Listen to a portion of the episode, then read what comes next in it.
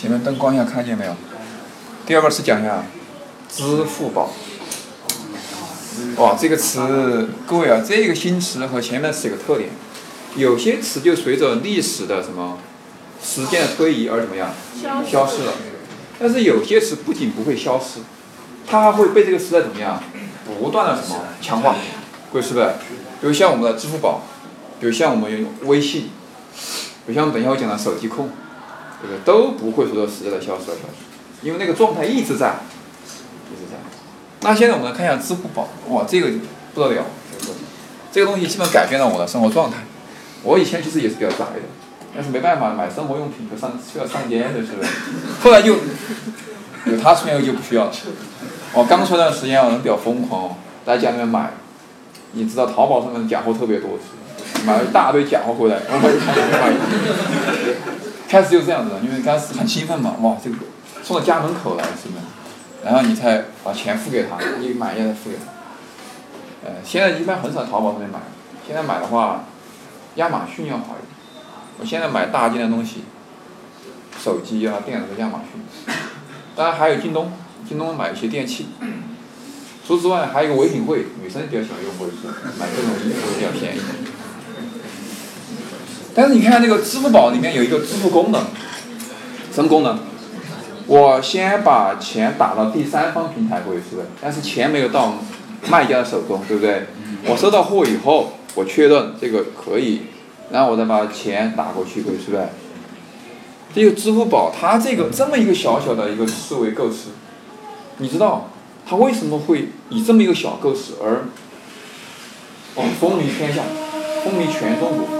而且现在有一个趋势，外面那些卖场柜你知道吗？哥，就是我们看东西的地方，看了一般都不买，扫码回去网上买，因为到这种趋势了，各位到这种趋势。你知道它为什么有这么大的力量吗？它背后那个机制是什么？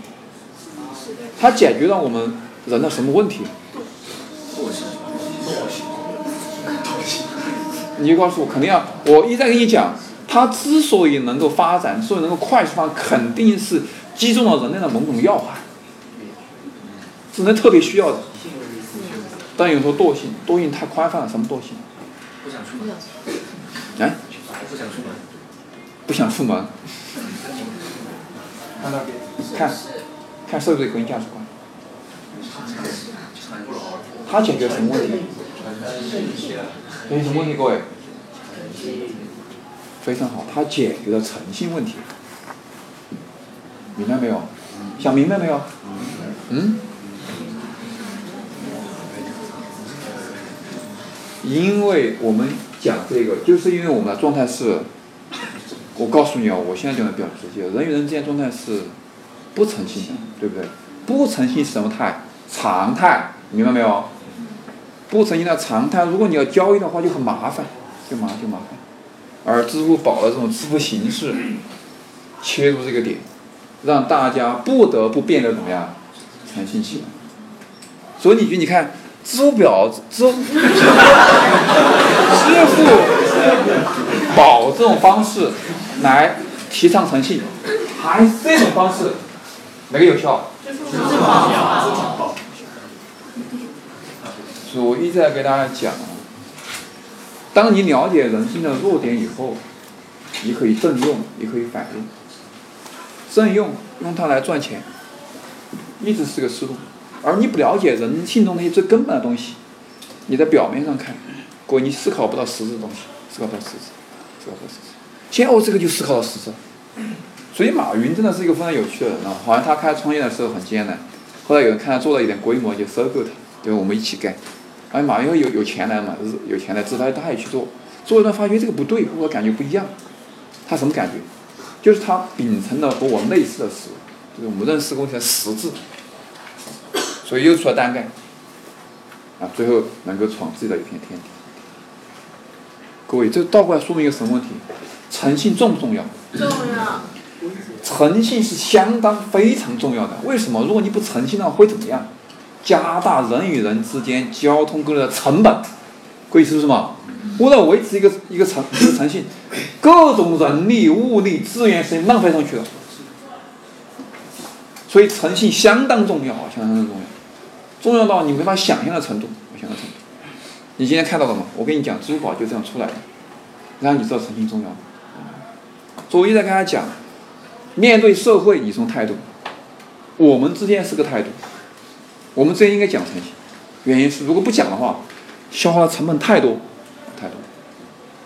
比如消耗时间成本，消耗同学的心情，呃，比如今天赶紧扫地你跑了，对不对？那那青年委员看到心里也不舒服，然后也很难受，然后他也在帮你做，第二天又批评你，就是不诚信，带来很多一系列事情，这些事情。所以我觉得看支付宝的时候，我我很佩服马云，他对人性的研究比较深。所以顺便推荐一本书，卡耐基写了两本，一本叫《人性弱点》，一本叫《人性的优点》。其实就是倒过来说，倒过去说，你看一本就可以了。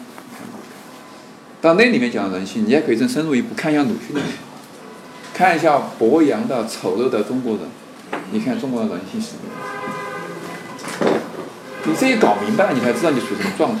你才知道他的做法背后最深层次的原因是什么，而不是说蒋老师不喜欢出门，所以有很多像你这样的人，所以支付宝就出来了。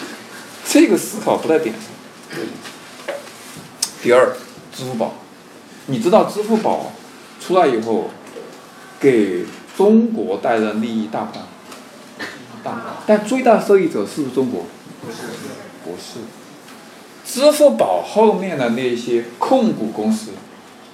最大的是日本，孙正义，其实是美国公司，欧洲的公司，这意味着什么？各位，全国人民啊，那个双十一，大家你看几百个亿，各位是不是？对不对？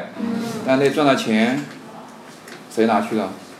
一大坨，百分之五十以上的那个收入是被这些公司拿走，国际大财团，包括日本。各位，苹果手机你知道吗？一样的道理嘛。我们在这边费环境、费人力，有富士康这样的血汗工厂，是不是？每年都要跳几个楼的，你知道吧？知道吗，各位？一会儿跳一个，一会儿跳一个，因为那个那人就是机器，那个流水线上不停的、不停的、不停的这样。但现在大家就不用人了，因为人要跳楼，换什么？换机器，换机器去做。中国就这样起来了，各位就这样用血汗堆积起来的，堆积起来。大部分的利润被被母公司苹果、美国拿走，中国人剩下一个不到百分之二十到四十中国人来分，挣一点血汗钱。各位，这就是你看到这些东西以后，它后面的一个现实，我们的现实，我们的现实。昨天晚上有个同学啊，就是以前的学生问我。当时我到大学又很迷茫，还不知道做什么，很遗憾是吧？贵你做什么？你去赚外国人的钱，你赚日本人的钱，你赚美国人的钱，把拿回来养中国人，你可以做这个事情。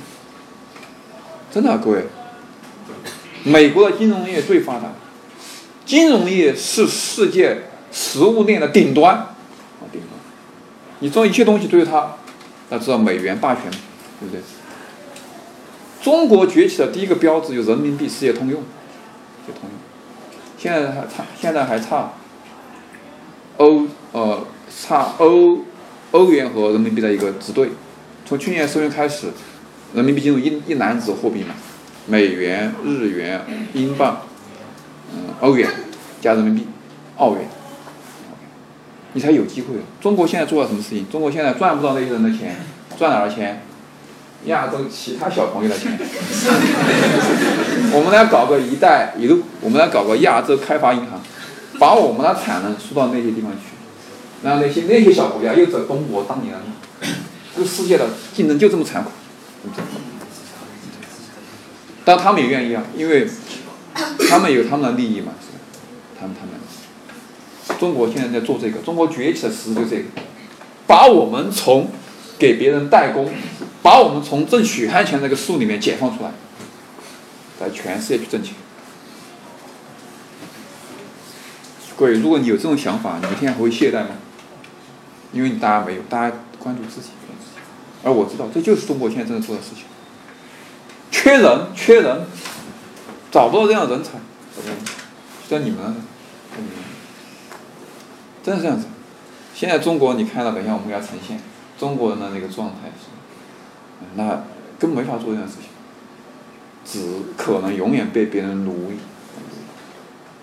注意我这个奴役不像以前这种，哦，八国联军抢、烧杀抢掠、侵略你，贵现在是这样子，通过这种方式，通过这种方式，你记好，通过这种方式，有还像以前那样野蛮，美国人没打人都要讲道理的嘛，他就用这种方式，通过这种方式。来奴役你，对不对？无形之中，你已经被剥削了，被盘剥，你也不知道。真的是这样子，这样子。所以支付宝这个后面的东西太多，我就给它呈现一点点。真的，我希望大家最后真的有大志，真的有这样那种为中华崛起而读书那种大志，那你这一生也许可以建功立业，可以有自己的一片天地。如果你没有的话，当然，其结果就是。你也用支付宝，然后你也用一些东西，然后你也用你的血汗去换一点生存的基本需要，最后你们没有境界。所以这个词呢，我就来讲，因为大家一讲的话，就说姜老师不出门，所以用支付宝，是吧？下面一个大家来讲，